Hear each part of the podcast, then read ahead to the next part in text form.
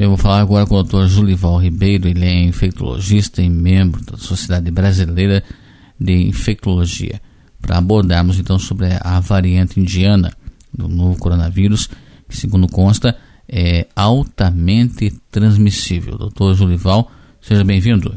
Obrigado. Bom, para começarmos a nossa conversa, doutor, o que difere essa variante indiana das outras cepas que já conhecemos da Covid presentes aqui no Brasil? Nós temos a cepa original, é o coronavírus original, e quando ele começou a infectar milhões de pessoas, tá certo?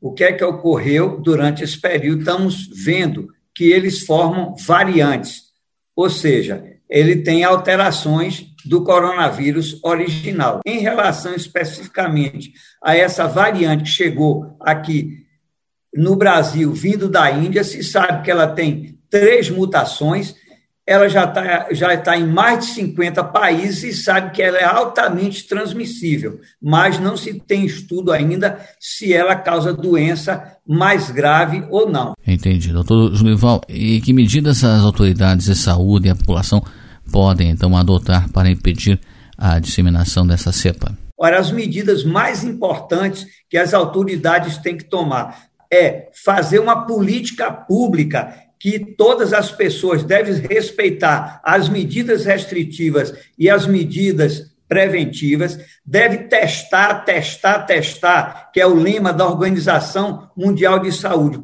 Quanto mais testes nós fazemos, podemos precocemente ver quem está é, com o coronavírus e isolar essas pessoas e ir atrás dos contactantes, fazer testes, também fazer a quarentena. A outra medida muito importante é a vacinação. Nós temos que vacinar no mínimo em torno de 2 milhões de pessoas aqui no Brasil por dia. E o que nós estamos observando é que não tem essa continuidade dessa vacinação, tá certo, aqui no Brasil. Ok. Quais são as consequências, doutor, que tantas mutações aí do vírus podem trazer no enfrentamento à pandemia?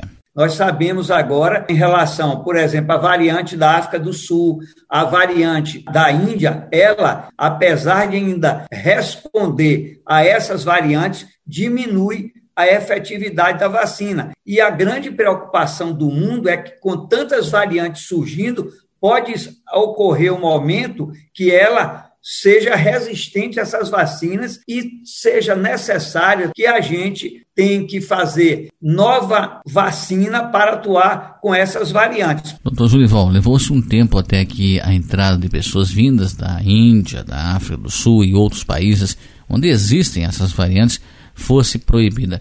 Acredita-se que é inevitável termos transmissão comunitária aqui no Brasil ou não? Infelizmente, foi feito tardiamente essa vigilância nos aeroportos, nas fronteiras, mas é importante ter feito. Mas eu vou lhe dizer que a chance não é zero se essa cepa não comece a ser transmitida na comunidade e venhamos ter muito número de casos pela cepa indiana, como foi a P1 que aconteceu em Manaus, que a gente viu se distribuiu o país inteiro. Por isso que temos que fazer, além de vigiar os casos, tá certo? É, fazendo PCR para ver se a pessoa está infectada ou não, e é fundamental é, se fazer o sequenciamento genético para ver qual é a variante realmente, se ela está se disseminando no Brasil, sobretudo agora com a variante que chegou da Índia, que é mais transmissível. Certo, doutor.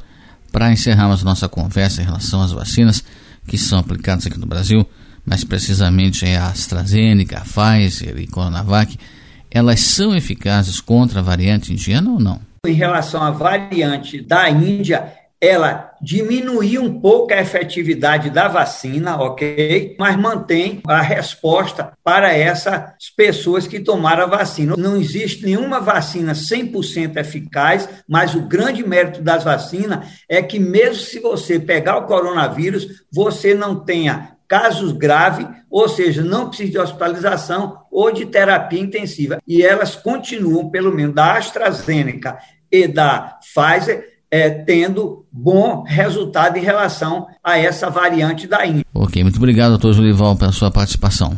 Obrigado.